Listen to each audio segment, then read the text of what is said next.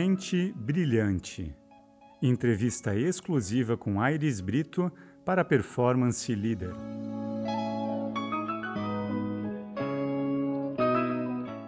Ele chegou à instância maior do judiciário brasileiro e foi protagonista de decisões históricas que transformaram a sociedade.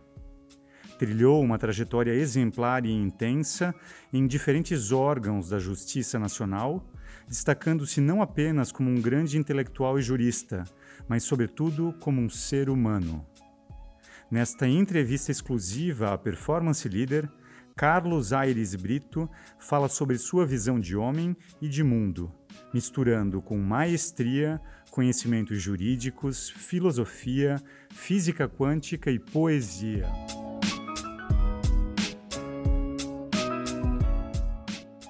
Nessa fase da vida, é, o que, que lhe dá mais prazer? Falar da sua vida profissional como magistrado ou falar da sua espiritualidade como ser humano? A segunda resposta. Eu, enquanto magistrado, na condição de magistrado, tenho para mim que não perdi a minha viagem.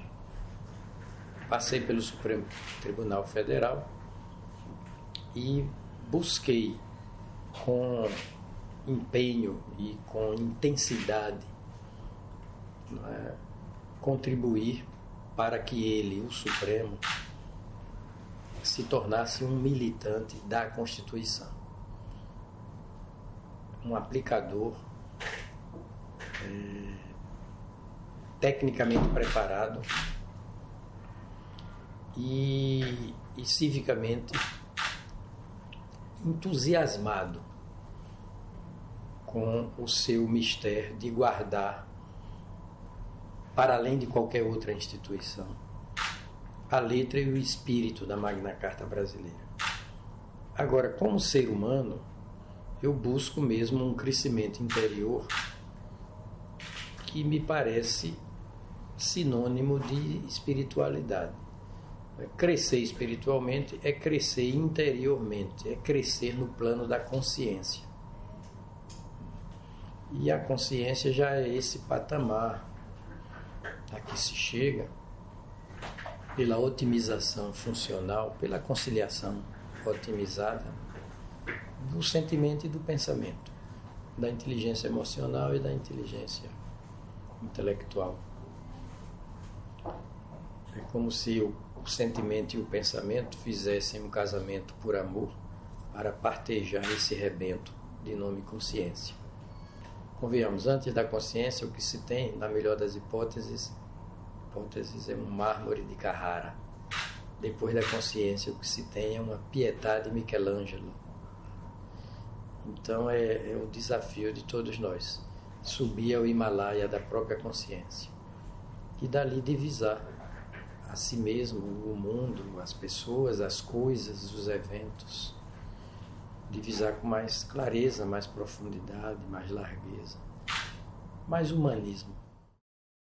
Como admirador do filósofo, eh, o senhor busca fundamentos no eterno vir a ser de Heráclito? O maior filósofo de todos os tempos. E olhe que ele foi um pré-socrático.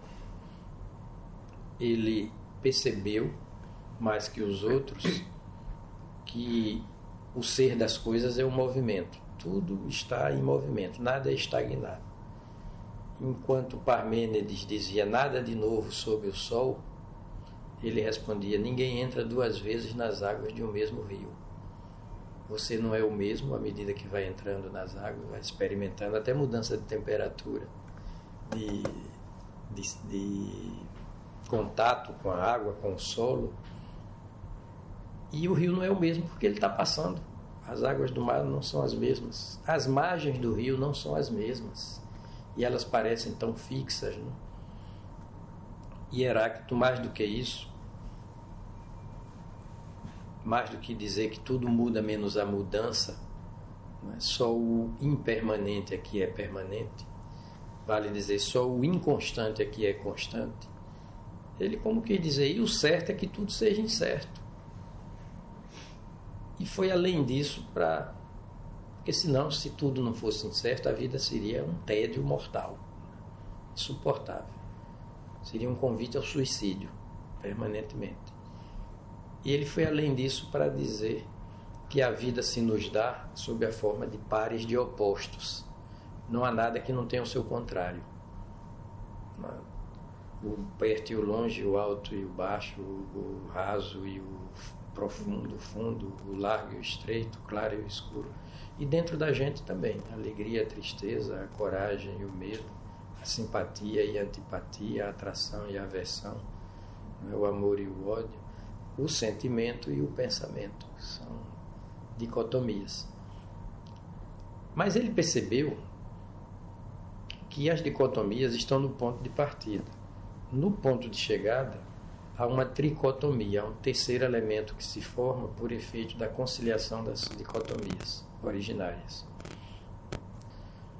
Então, o, há um modo de ver e praticar a vida que define tudo. O senhor gosta desse jogo de raciocínio que mistura filosofia e poesia.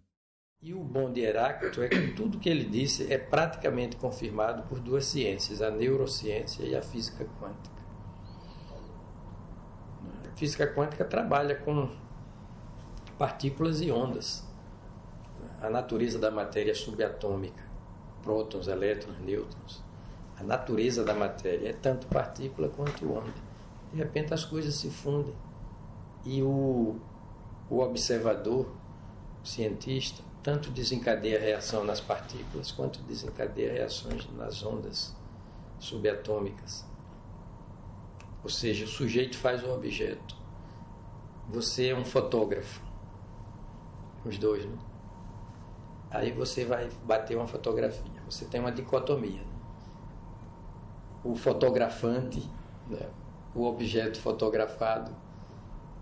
E a foto. E a foto. E a foto, às vezes, revela algo que é uma mescla do fotógrafo e do objeto fotografado. Algo da subjetividade do fotógrafo, o seu senso estético, a sua sensibilidade aguda, o seu instinto estético. A estética é um instinto. Os artistas são instintivamente estéticos, são criadores de beleza por impulso irrefreável.